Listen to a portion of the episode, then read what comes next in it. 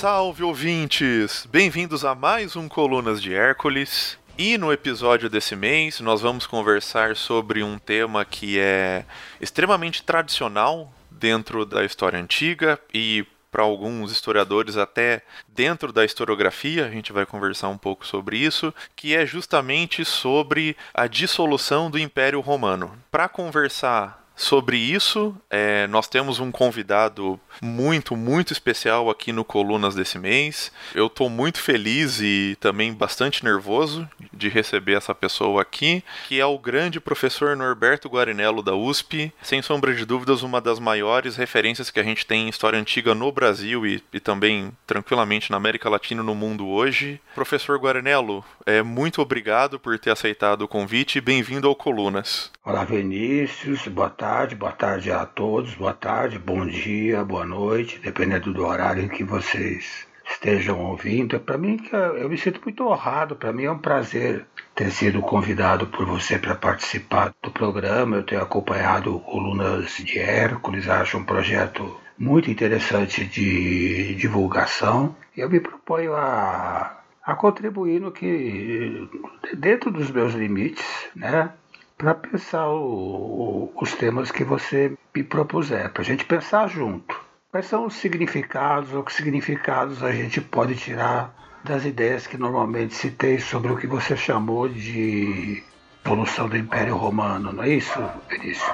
Exatamente, professor. Eu tenho certeza que a sua contribuição, a sua bagagem é algo imensurável, assim.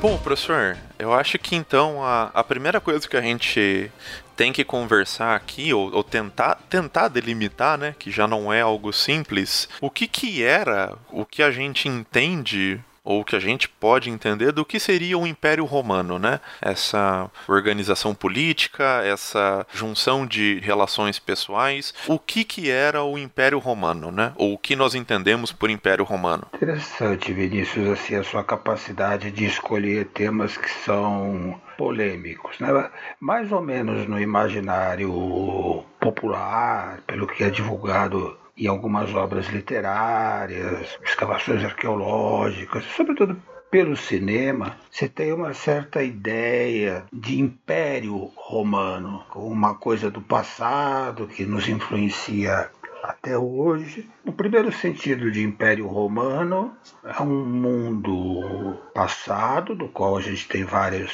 referenciais, né? gladiadores, imperadores, corrupção de costumes, poder imperial, sucessão de imperadores loucos que fazem parte do imaginário popular. Então eu diria assim que um primeiro sentido de Império Romano é um sentido que a gente aprende na escola, faz parte da nossa cultura em geral e que é parte do imaginário popular. É parte da, da história, mas como parte do imaginário popular. É uma ideia vaga. Né? Então, assim, pode-se assistir um filme sobre o Império Romano com diferentes descrições do mesmo império. Vai depender muito da época em que o filme, por exemplo, foi feito. Um filme sobre o Império Romano dos anos 20 mostra um universo muito diferente, por exemplo, enfatiza muito luxo, enfatiza a corte, enfatiza a corrupção. Difere muito do Império Romano que é retratado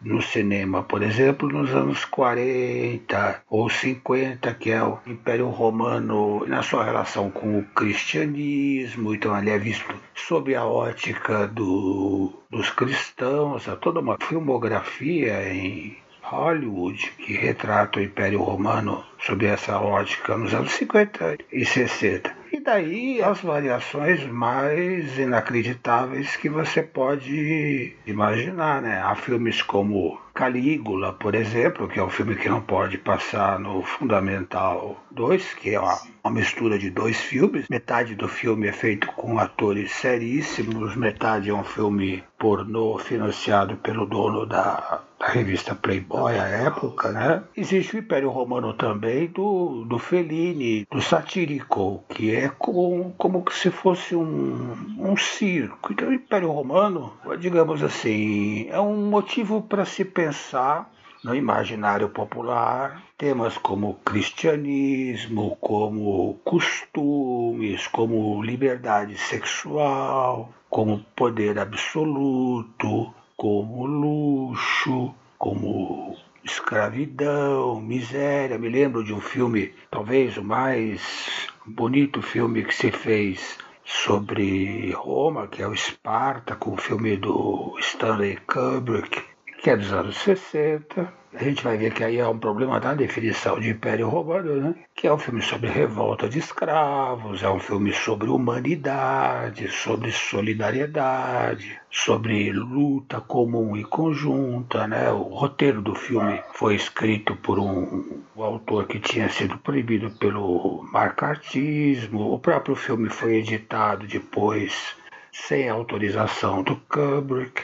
Seria no imaginário popular, o Império Romano é, digamos, é um objeto para se pensar várias coisas. Ele faz parte do nosso imaginário, inclusive do nosso imaginário religioso, faz parte da história da igreja cristã, faz parte da história da Igreja Católica. Todo cristão necessariamente entra em contato com, com esse império através dos personagens imperiais que aparecem nos testamentos, por exemplo. Vou dar um exemplo mais célebre, né? o fato de Paulo não ser açoitado porque se declara cidadão romano. Então, assim, faz parte do nosso imaginário de um modo que eu diria impregnável. Ele está impregnado na nossa cultura. Quando eu digo nossa cultura, aqui eu estou falando da cultura brasileira. Eu nem falo da ocidental para não me comprometer dizendo que nós somos ocidentais. Mas da parte da cultura ocidental que nós absorvemos e que faz parte da nossa cultura junto com outras influências, o Império Romano ocupa uma posição de destaque, assim como os gregos por exemplo, mas que é assim que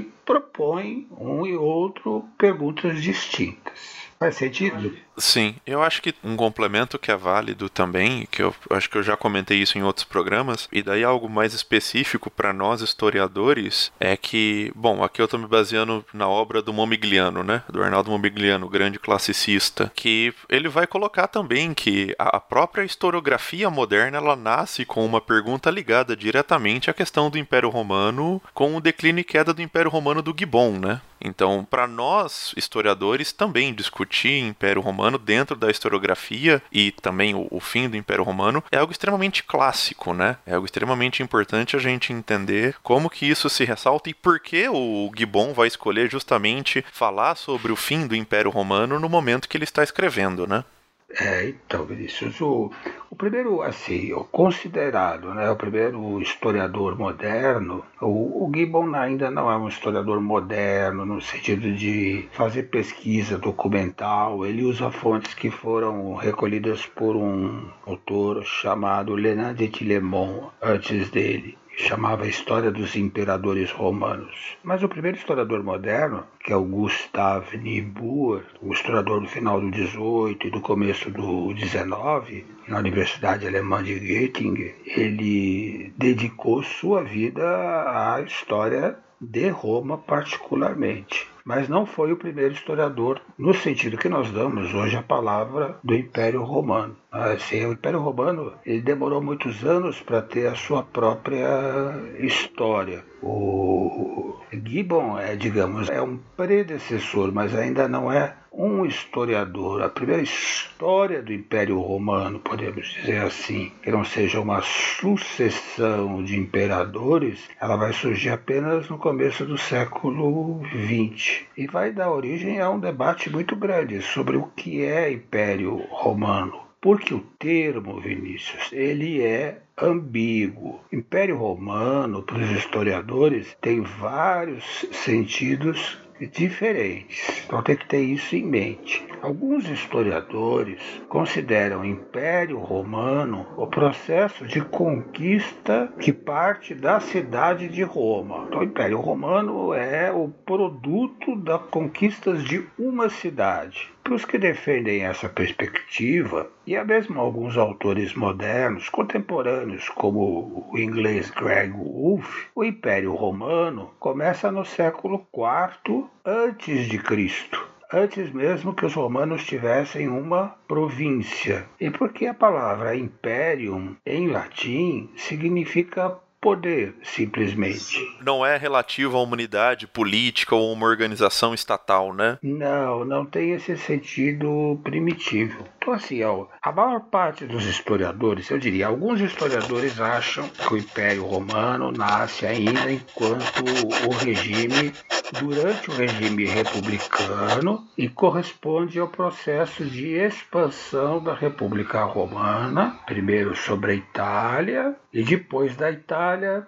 o restante do Mediterrâneo. Já chamam isso de império, mas a maior parte dos historiadores tende a considerar que o Império Romano tende a chamar de Império Romano um Estado que se institucionaliza aos poucos, gradualmente, após o estabelecimento de uma autoridade única em Roma com o fim das assembleias populares. É, com a paulatina supressão do Senado, né? É, com o fim do, digamos assim, dos. Um fim não, com um controle mais estrito das atividades senatoriais e com o poder concedido, não se chamava imperador na época, esse é um título que vai sendo dado aos poucos, né? Imperador é o general, né?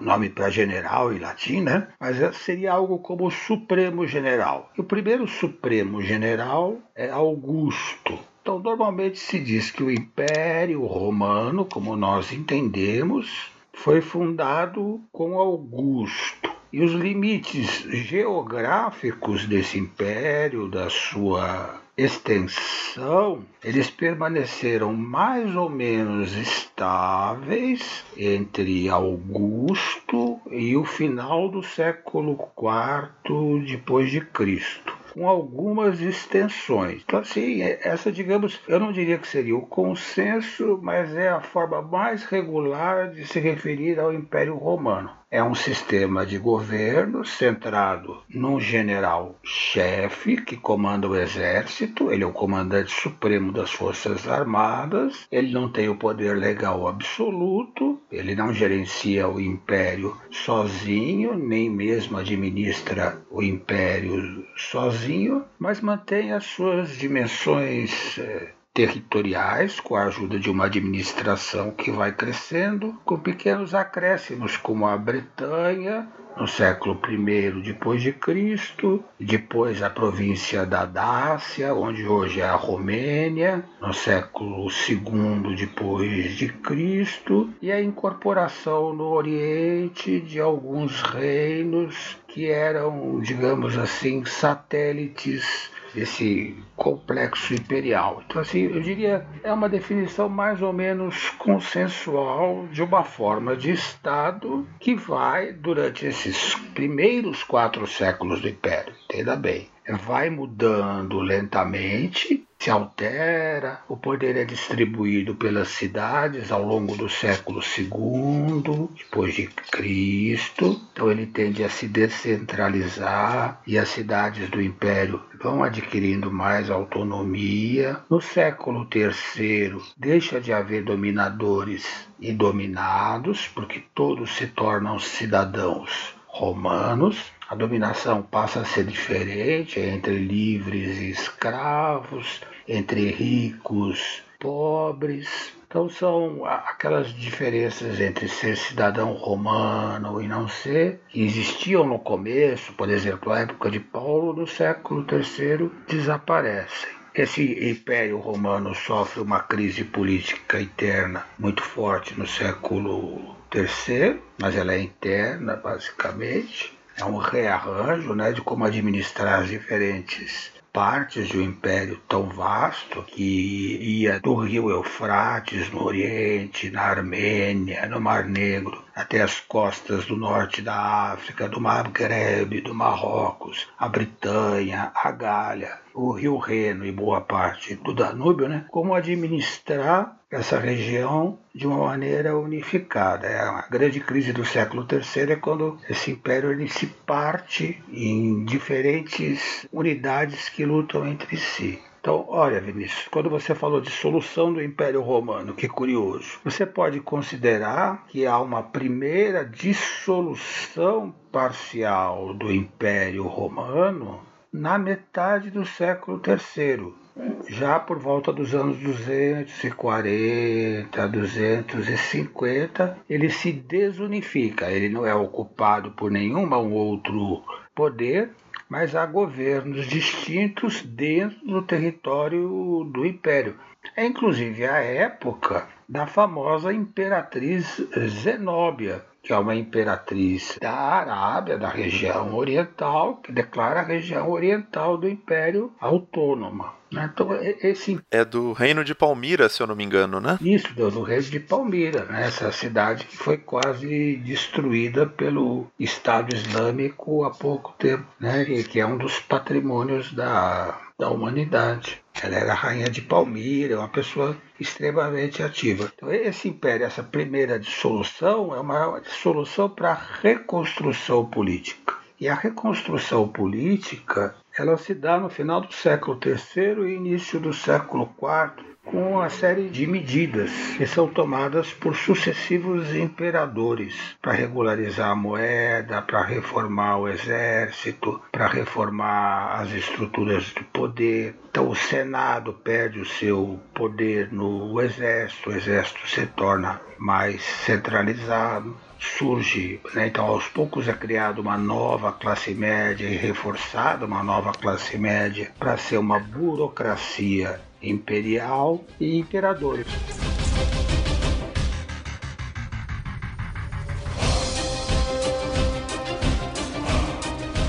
A própria questão da escolha de divisão de quem vai governar determinada província já é uma grande mudança, né? Isso, exatamente. Eu me lembro que isso é bastante comentado naquela obra do Paul Petit sobre a Pax Romana, onde ele vai colocar justamente que uma das principais diferenciações da transição entre o período que a gente chama de república, especialmente durante o Augusto, é essa concepção da província imperial, né? É, então, ó, como é complicado, Vinícius. Aí a gente volta lá para o começo comecinho do Império. No comecinho do Império, com Augusto, o Senado tem muito poder. Então, a época de Augusto, né, o grande general Augusto, ele tem poder sobre as províncias militares e o Senado tem poder sobre as províncias não militares, as províncias que não têm exército.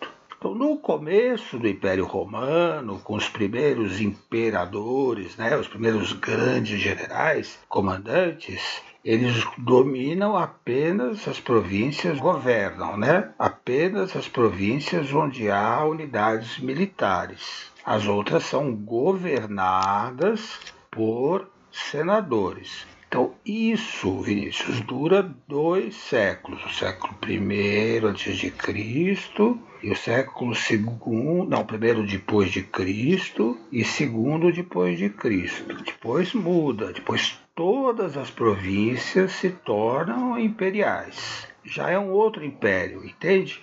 Assim, imagina que você está falando da história do Brasil. Estamos falando de algum evento que aconteceu, sei lá, nos anos 70 do Brasil, né? em 1970, a ditadura militar. E aí você me usa como exemplo uma atitude de Mendes Sá em 1560. Eu vou dizer, Vinícius, está certo, também era Brasil, também era um governo, mas a diferença temporal é muito grande. Então, assim, é difícil de comparar coisas tão distintas com a passagem do tempo. O Império Romano não só tem diferentes sentidos, como ao longo do tempo ele vai se tornando uma estrutura estatal, política, administrativa, econômica e cultural completamente diferente. Só para você ter uma ideia, no século IV depois de Cristo, o império adota pouco a pouco uma religião única, coisa que antes não existia, que é o cristianismo. Então o império é uma coisa que tem que manter na cabeça, né? Então, tirando essa, o imaginário popular de uma ideia global, o Império Romano foi uma coisa. Não, o Império Romano foram muitas coisas. Ele foi um processo em desenvolvimento. E eu diria, Vinícius, que ele foi um processo em dois sentidos. Em primeiro lugar, ele não é resultado da ação de uma cidade chamada Roma. Ele é resultado de um processo de criação de estados cada vez maiores no Mediterrâneo, de hegemonias. Então, no Mediterrâneo havia pequenas cidades-estado, depois elas vão se aglutinar em reinos que vão entrar em guerra, Roma vai ser um desses poderes, junto com Cartago. Aí estamos voltando para antes de Cristo. Olha como é complicado, né? Sim. Eu ia comentar sobre o, o Palpeti justamente para evidenciar de que, de maneira geral, as pessoas tendem a achar justamente que o Império Romano é uma coisa única, perene e que uma vez que é estabelecida ela vai até o final e que justamente tem essas grandes nuances e a gente está falando aqui de um recorte temporal absurdo, né? Absurdo. Então assim, o Império Romano é um resultado de um processo histórico, de um processo histórico que durou pelo menos 700 anos e que não dá para descrever aqui. Então, ele é o resultado desse processo. Mas uma vez formado, então não vamos pensar assim. Primeiro, ele é resultado de um processo, ele não surgiu do dia para a noite. Mas tendo surgido algo que nós podemos chamar de império como uma unidade estatal, à época de Augusto, que se torna o primeiro imperador, esse império romano se transforma profundamente ao longo do tempo. Então, assim, a rigor a gente pode dizer que o, o, Império Romano é um império de cidades, administrado por cidades,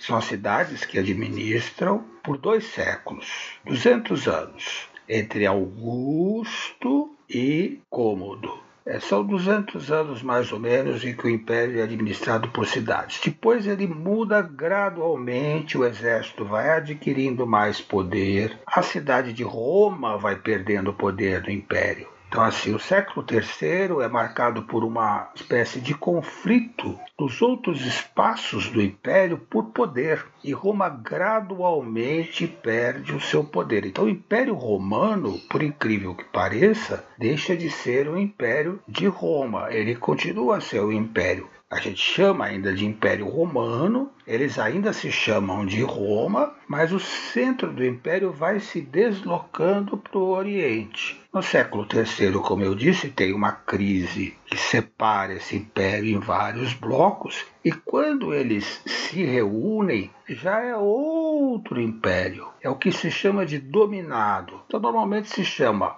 os dois primeiros séculos de Principado, o século terceiro de o século da crise e o século IV de dominado, em que o poder do imperador é um poder mais centralizado, é um sistema de impostos extremamente rígido, tudo se volta para o controle do exército e surge uma forte burocracia imperial. E as cidades e as aristocracias dentro das cidades perdem progressivamente o seu poder, ao mesmo tempo em que o cristianismo avança como uma religião pelo império se torna o imperador Constantino, que é um dos grandes reformadores desse império, uma religião oficial e no fim do século IV se torna uma religião obrigatória e todas as outras são proibidas. Então, no quarto século, no quarto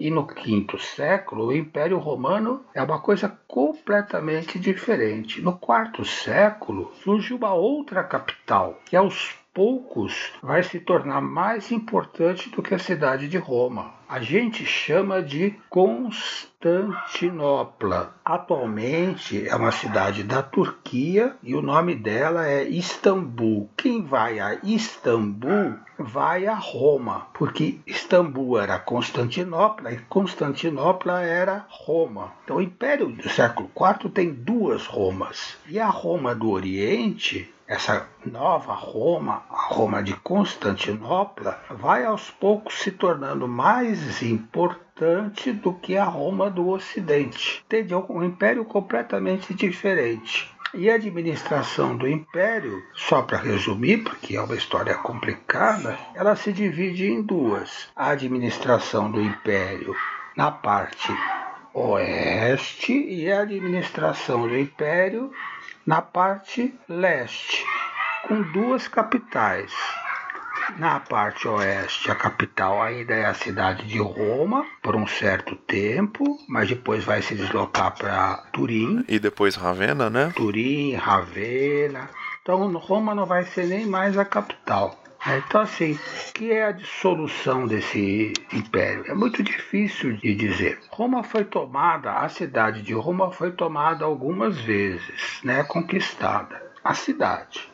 Ela foi conquistada em 410 por Alarico e depois ela foi retomada pelos romanos do Oriente no século VI e foi tomada pelos vândalos. A cidade de Roma foi tomada várias vezes, mas isso não representou a dissolução do império. Com certeza porque isso é uma coisa que com certeza a gente vai conversar ainda um pouco mais para frente, que além da questão geográfica, existiam outras formas de amarras e de união sociais que ajudavam a dar unidade ao que a gente está chamando de império, né? Tem os aspectos culturais, tem os aspectos religiosos, tem os aspectos legais, tem diversas amarras que ajudam a manter unificada essa trama que vão além da questão geográfica, né? É verdade. Por exemplo, a lei romana é um desses aspectos. Quando a cidadania romana é estendida a todos os habitantes do, do império, ela se torna um traço de união entre os habitantes.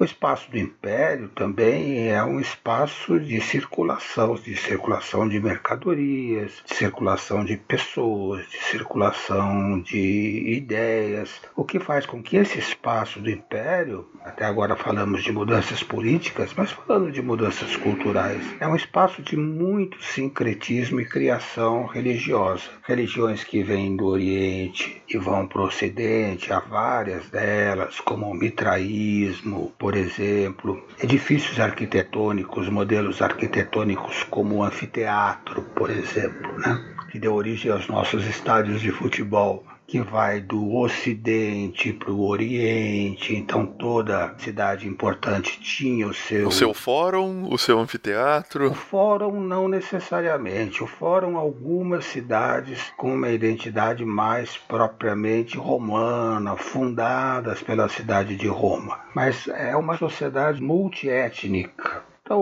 gauleses não necessariamente viviam em cidades com fórum, nem cartagineses no norte da África, nem egípcios no Egito, nem sírios na Síria, nem anatólios na Anatólia, nem gregos na Grécia. Então, as formas que constituíam as cidades elas eram muito variadas. O Fórum e o Templo de Júpiter, a cabeça do Fórum, é um modelo romano. Algumas cidades copiam esse modelo, outras cidades não copiam. Há um modelo que vem do Oriente, que é o modelo das colunadas, que é criar grandes avenidas que cruzam a cidade ao meio, com as laterais com grandes calçadas e colunas protegidas por um teto, uma cobertura, com lojas ao redor. Era onde as pessoas passeavam, onde elas faziam compras. Era uma espécie de shopping do Império Romano. E é um tipo de arquitetura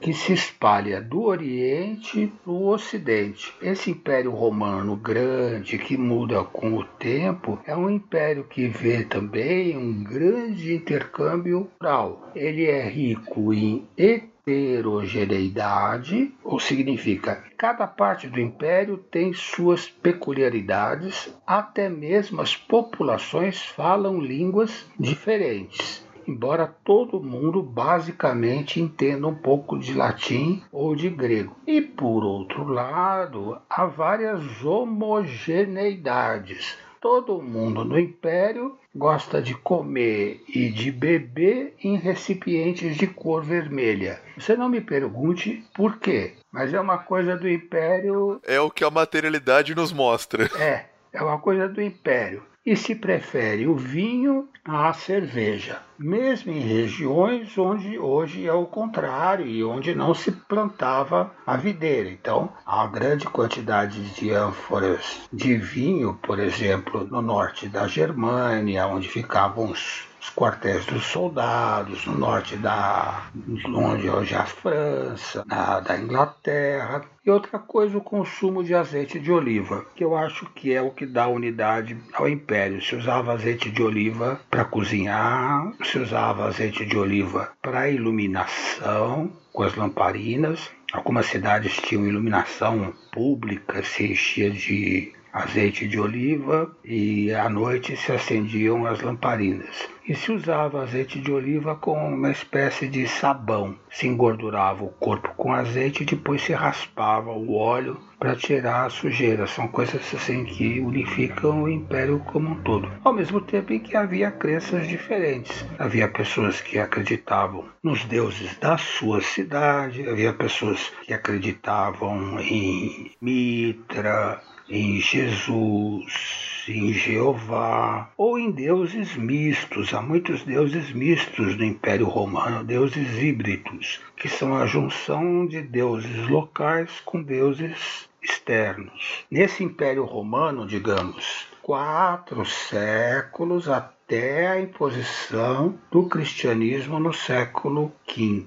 No século V acontece um processo, aí eu diria que é um outro período, Vinícius. Acontece um processo que é muito discutido, que é o da penetração progressiva, muitas vezes pacífica, de povos nas províncias do oeste do Império. Então, no século V, você tem pessoas que não faziam parte do Império, eles vêm de além do Reno, além do Danúbio, em grande parte se tornam soldados do Império e muitas vezes são admitidos progressivamente no Império como habitantes. Um dos grandes debates na historiografia, que dura até hoje, é se houve um processo de invasão continuada por povos concretos do Império ou um processo progressivo de assimilação desses povos que os romanos chamavam de bárbaros mas que já conheciam a cultura romana nas províncias ocidentais. É bom frisar isso assim, que muitas vezes essa dicotomia, quando a gente pensa entre romanos e, e bárbaros, muitas vezes a modernidade enxerga ela de uma maneira muito mais forte do que às vezes era dentro da antiguidade, né? Justamente por esses povos muitas vezes integrarem o exército, e daí dá para pegar o exemplo clássico até dos godos, que vão ser depois reconhecidos como cidadãos e depois tem toda a sua própria trajetória dentro do império, em certos momentos vão lutar para ter autonomia, né? É uma relação muito mais complexa do que simplesmente beliciosa, né? Exatamente. O que acontece no século V, assim, é um processo de migração e de integração dos imigrantes, provavelmente associado no Ocidente a uma crise econômica. Há um colega meu chamado Brian Perkins que estudou a cultura material da Gália e da Bretanha no século V e diz que há um empobrecimento geral da população mas não necessariamente devido às supostas invasões bárbaras. Há algumas ondas militares de invasão, mas não são elas que determinam a dissolução dessas províncias no Ocidente. O que acontece no Ocidente? Então, vamos pensar o Ocidente. É a progressiva perda do poder do imperador sobre as regiões ocidentais dos exércitos. Ele perde o poder dos exércitos que se tornam autônomos e passam a ser liderados por chefes, sejam chefes de origem romana, sejam chefes de origem não romana. Antigamente se datava a queda do Império Romano do último imperador romano do Ocidente, Rômulo Augusto. Hoje em dia não se faz mais isso. porque o poder continua, mesmo não sendo um poder imperial, seguindo as regras e as estruturas do poder imperial romano, apenas com menor alcance sobre as províncias. Então, o que há é uma dissolução do poder sobre as províncias do Ocidente.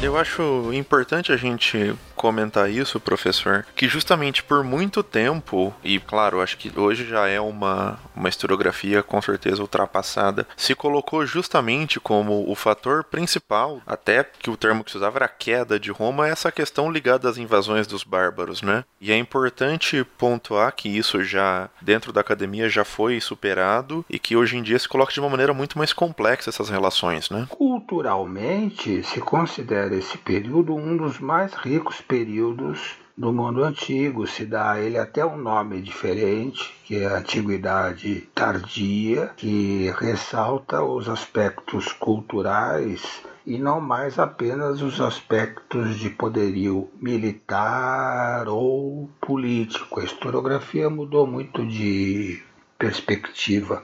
O rei Ostrogodo de Roma, ele ordena uma compilação de leis romanas que é feita por um bispo chamado Cassiodoro, que para nós até hoje é uma das fontes principais sobre a administração romana. É, a Igreja do Vaticano, ela nos preservou, e é, aliás é dessa época que é feita ali, os códigos legais romanos, o código de Justiniano, por exemplo. Que, aliás, me lembra do segundo problema. O Império Romano não caiu, Vinícius, porque havia uma segunda Roma. Então, o que há é uma dissolução, uma diminuição muito drástica do poder da corte da Itália, que era a corte de Ravenna. De um setor do império, né? É, é um setor. Ela perde o controle das províncias do Ocidente, mas a corte de Constantinopla, a corte da Nova Roma, ela mantém o poder sobre as províncias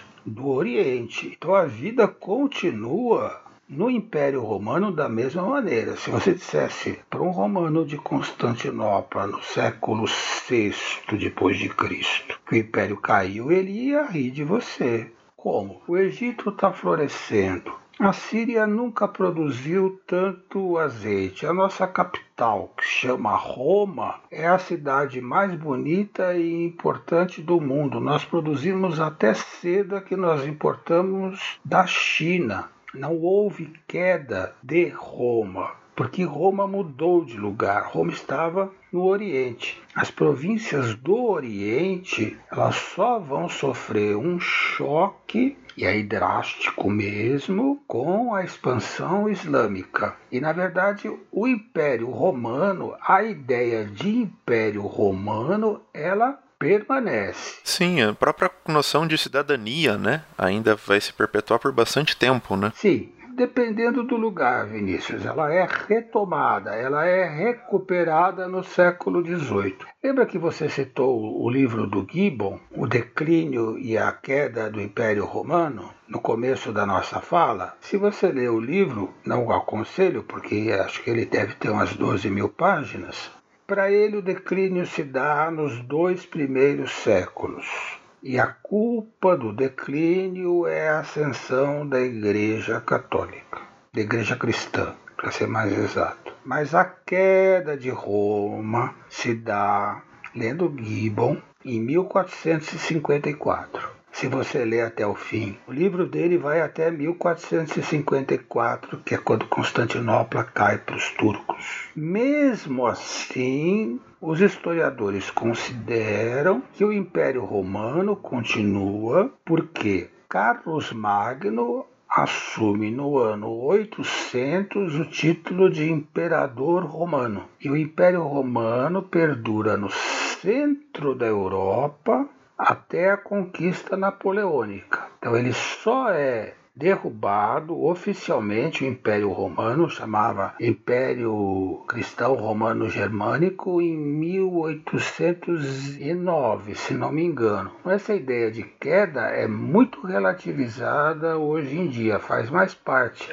da mitologia né, da queda, do colapso, que levou ao colapso, e faz também parte, isso é importante, da criação de uma ideia de Ocidente. Então, quando é que se coloca a queda do Império Romano na data da queda do imperador da cidade de Roma, quando se associa no fim do 19 o Império Romano do Ocidente como aquele que fundou o Ocidente para os modernos. E aí é que entra a ideia de legado. É sempre importante frisar isso que justamente a obra do Gibbon para nós hoje, ela é um material muito rico para a historiografia, né? Para a gente pensar justamente o que motiva o Gibbon a fazer essas escolhas, em que contexto ele está inserido. Entretanto, ela, em termos das motivações que ele põe na obra dele, está completamente ultrapassado, né? É, vale a pena ser lido o Gibbon,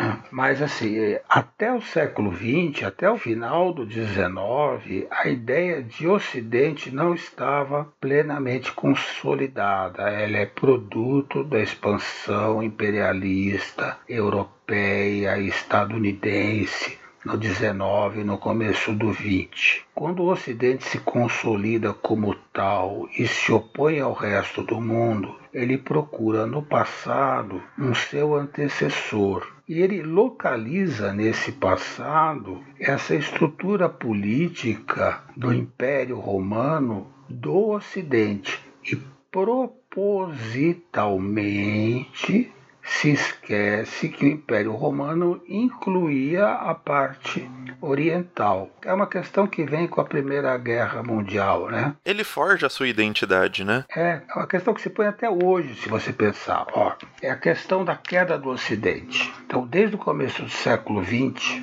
a Primeira Guerra Mundial, se começa a pensar sobre a queda ou o declínio do Ocidente no mundo o Ocidente vai manter o seu domínio ou ele vai declinar. Aí os historiadores e eu diria as pessoas preocupadas com o passado em geral começam a olhar para trás, procurando raízes, procurando legados que deem exemplos de queda. E aí eles usam, eles localizam nesse tal Império Romano que eles criam na verdade, um elemento para se pensarem e para pensarem a questão da queda. Se a queda se dá por conflitos internos ou fatores externos. Então, e aí assim, muito claramente, se a queda se dá pela luta de classes ou se a queda se dá pela luta entre capitalismo e comunismo. E é essa a questão que está por trás da primeira visão da queda do Império Romano. Agora, no século XXI, isso foi curiosamente retomado e com muita força. Para se pensar o declínio do Império Norte-Americano. Então, nos últimos 10 anos ou 15 anos, surgiu uma imensidade de livros que fazem a comparação entre o que eles chamam de Império Americano e Império Romano, mas aí não é Império Romano em nenhum dos sentidos que a gente falou. É só aquele império ali do Ocidente, império invadido por bárbaros. Aí eles dão respostas como imigração. É um recorte bem específico e nada inocente sobre o Império Romano, né? Nada inocente, como intervenção estatal, falta de livre comércio, falta de estímulo à economia. Então eles criam um paralelo no passado para pensar o presente. Eu diria, não é ilegítimo. A gente sempre faz isso.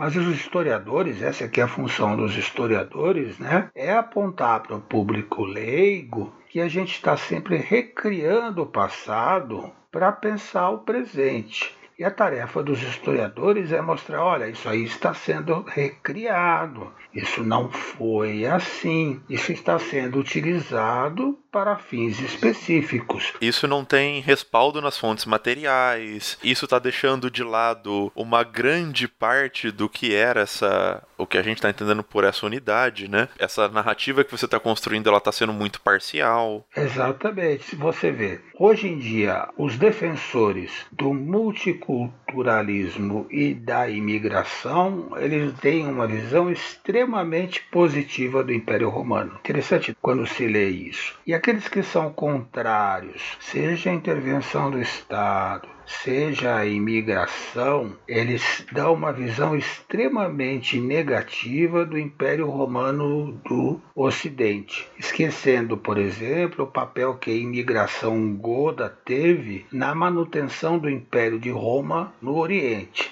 Passado e presente estão sempre em diálogo. Por isso que eu disse que a sua questão era muito difícil, né? Ela envolve vários níveis de resposta. É uma questão que se dá na longa duração, de um objeto que se transforma ao longo do tempo. Eu acho assim que o interessante para dar um fecho, né, é ter noção de que essas questões elas retornam ao presente porque elas são importantes para nós. Então, estudar o Império Romano não é estudar de uma maneira certa ou de uma maneira errada. Mesmo cientistas têm opiniões divergentes. É uma forma de se pensar questões que são atuais, que são presentes. Né? O Império, as pessoas que viveram durante o Império Romano criaram coisas que existem até nós. Se elas não tivessem criado essas coisas, assim como as gerações que antecederam a eles, nós não existiríamos como existimos hoje. É por isso que eu não gosto da palavra legado palavra legado dá a ideia de uma morte, de uma herança, né? Você abre ali o testamento, depois faz o inventário e vê o que sobrou. Quando a história, na verdade, a meu ver, é um processo contínuo.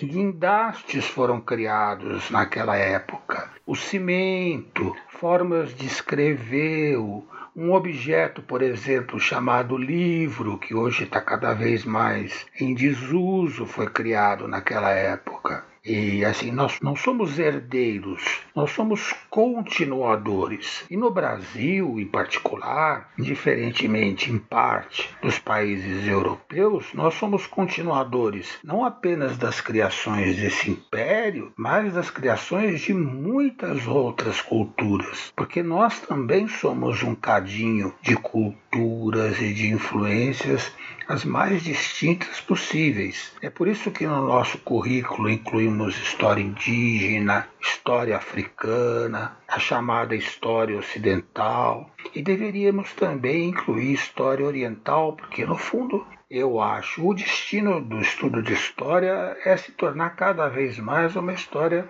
global, porque as questões do presente elas estão se tornando globais. Globais, não tem como fugir disso, né? O que acontece no mundo, se alguém come um morcego em algum canto na China, acontece uma pandemia que é global. Se alguém derrubar uma árvore na Amazônia que tenha um ninho de ave com uma ave com um vírus que ninguém conhece, esse vírus da Amazônia vai se tornar um vírus global. O desmatamento é um risco, porque nós estamos nos colocando em contato próximo com animais que nós nem conhecemos. E a maior parte das doenças humanas, como a varíola, a difteria, a tuberculose, a gripe, o resfriado são o resultado de doenças advindas de animais.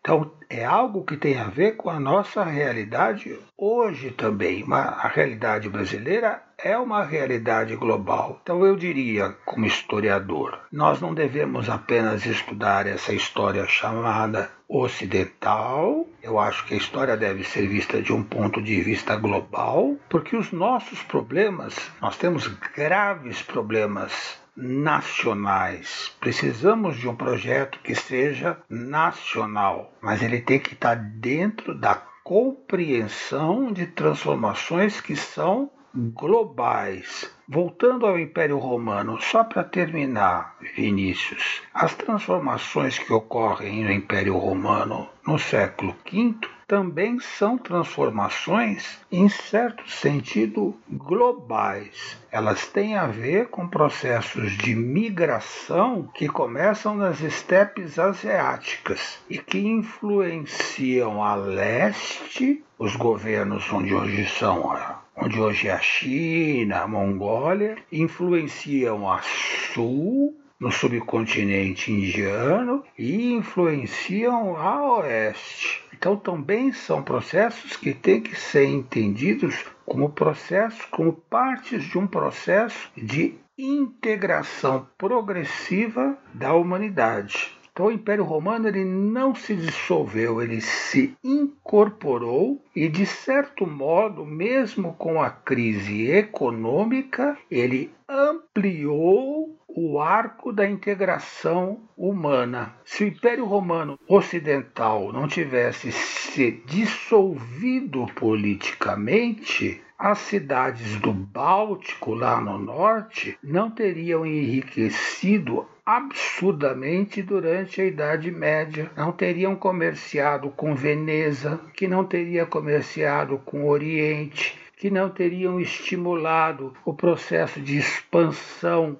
marítima que levou ao mundo atual. Então, o que a gente chama de dissolução do Império Romano pode ser visto ao contrário, como um processo de ampliação do espaço de integração de povos, porque antes o Reno era uma fronteira rígida e ele deixa de ser, e povos que antes estavam mais distantes ou impedidos de entrar no Império Romano passam a compartilhar pouco a pouco da mesma cultura ou de culturas semelhantes, a ponto, por exemplo, de os próprios eslavos se tornarem cristãos. É uma outra maneira de se ver esse período, não como um período de declínio, mas como diz o Peter Brown, um período de crescente integração humana. É interessante pensar dessa maneira também. Concordo plenamente. Por mais que o, o, título desse episódio vai ser sobre a dissolução do Império Romano, né? A ideia dele é justamente ser uma provocação e evidenciar justamente que essa abordagem de dissolução, muitas vezes ela só está privilegiando um campo que muitas vezes é o campo econômico. E isso é uma escolha de abordagem. Quando a gente olha, é exatamente, quando a gente olha para uma fonte, quando a gente se depara com uma com um vasto material, especialmente hoje com a arqueologia cada vez fornecendo mais dados para a gente, você tem como interpretar isso de maneiras diversas. E nenhuma interpretação sobre o passado ela é inocente, né? Ela tem as suas motivações, ela tem o seu propósito. É, e o papel da ciência é o de auxiliar e, na medida do possível, controlar ou consertar as interpretações espontâneas que a cultura faz do passado, que ela deve fazer mesmo, faz parte, é bom que faça, mas eu acho necessário que haja uma ciência histórica que ponha limite a, a visões que são ficcionais ou que apresente alternativas que sejam racionais e comprováveis pelas fontes. Exatamente, e mais perigoso ainda são aquelas visões que justamente que não são orgânicas, que são elaboradas com interesses, muitas vezes até por órgãos de Estado, e são vendidas como orgânicas, né? E tentam forjar essa construção, que são ideias extremamente perigosas, né? Exatamente. É por isso que Estado e historiadores mantêm uma relação tensa até hoje. Você sabe bem disso. A gente que faz história, especialmente na atual conjuntura, a gente sabe como é que é. É, não é fácil não, mas vale a pena.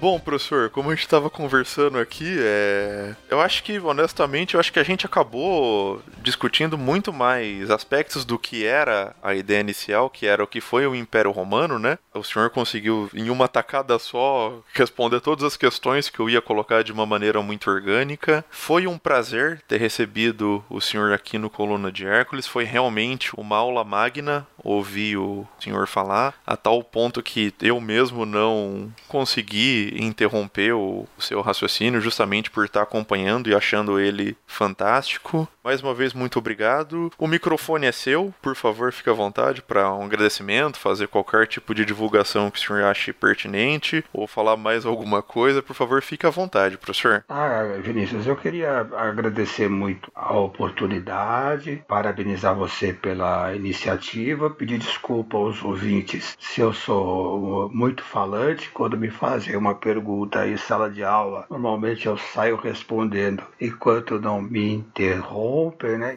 Foram ideias, eu espero que, que algumas delas sejam úteis.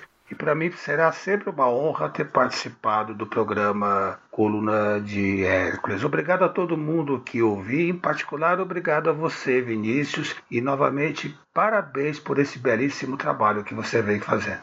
Muito obrigado, professor. É realmente uma honra ter tido a oportunidade de conversar com você e com qualquer outro professor que venha conversar aqui. Eu realmente me sinto muito honrado e feliz usando aquele topos antigo, eu me sinto literalmente como um anão nas costas dos gigantes, tendo essa oportunidade de conversar em primeira mão com esses grandes professores. E sempre lembrando que esse podcast, o Colunas de Hércules, e todos os outros podcasts do selo Leitura Obriga História, eles só são possíveis graças à ajuda do Apoia-se. E se você contribui a partir de cinco reais por mês, você escuta esse e todos os outros podcasts da casa com antecedência. Obrigado Obrigado, pessoal, e até a próxima.